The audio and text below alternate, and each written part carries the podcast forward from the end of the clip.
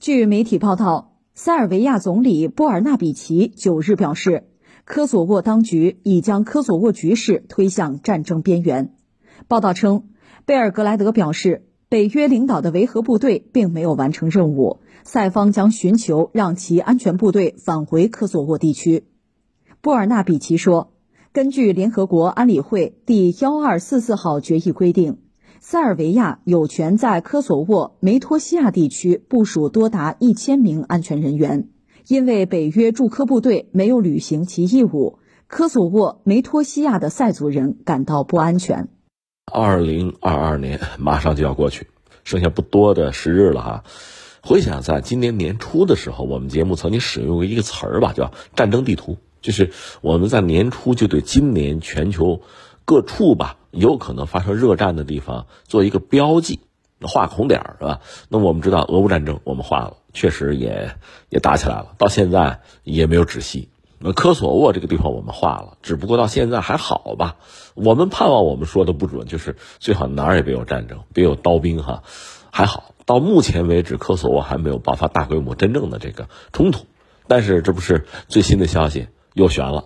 又悬了，就一直以来吧，科索沃这个地方都是有可能爆发大规模冲突的地方。那现在呢，眼看着可能冲突有有临近哈，这个爆发确实让人感到忧虑，因为双方的冲突对撞或者说战争，它并不看日历，不是说马上到年底了，咱忍忍，今年就过去了，不是这个样子的。那就是说，呃，彼此的这个力量啊，相互之间的这个仇怨啊。积聚到一定程度就会对撞，就会有热战。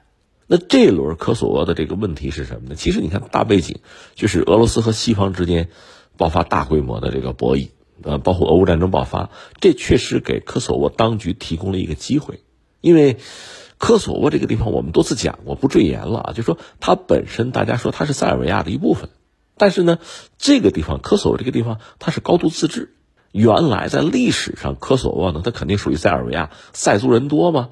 但是现在这个地方阿族人多，塞族人少，而阿族人想独立，甚至还可以回归阿尔巴尼亚，这就是科索沃要独立的一个一个原因，就是它的内因。当然外因呢，有西方的推波助澜，因为塞尔维亚被认为呢是欧洲的一个另类，就没有归顺西方。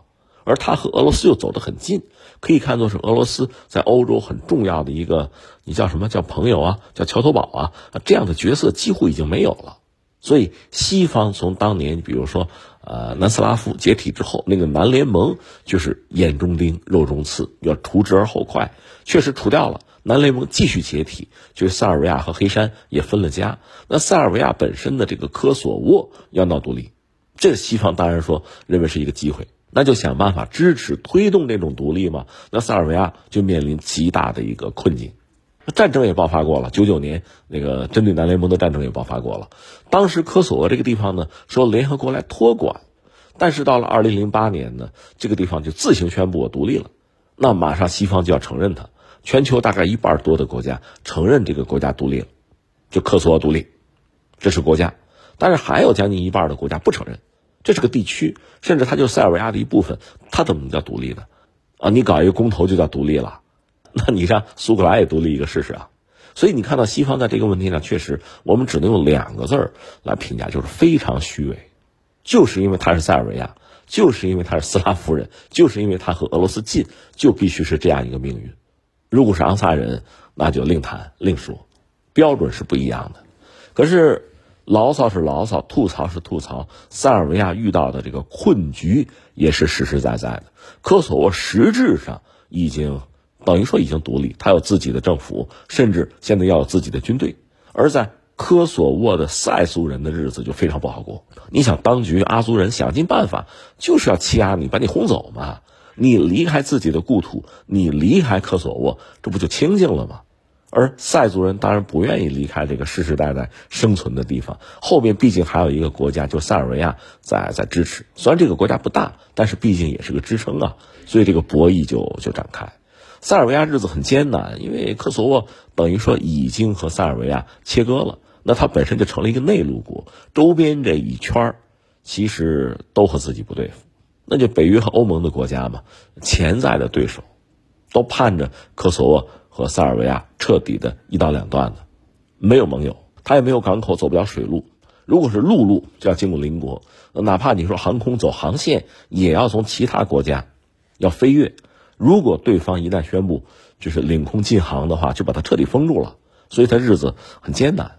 那在这个背景下，唯一的盟友就是俄罗斯，因为陷入这个俄乌冲突之中嘛，也没法对他有更多的关注，顶多是比如说买油气资源，过这个冬天我给你打个折扣，无外乎就是这个东西。所以科索沃当局利用这个机会就要做一些动作，他们搞了一个所谓车牌行动，就是说你从塞尔维亚到科索沃的车啊，因为从塞尔维亚过来肯定是塞尔维亚的车牌啊，但你要进入科索沃得换车牌。对吧？那意思就是说，这科索沃独立了，这是一个独立国家，对吧？我们是当局，我们是有主权的。通过车牌，你得转换。我提这个要求，你得遵守，等于说是宣示主权。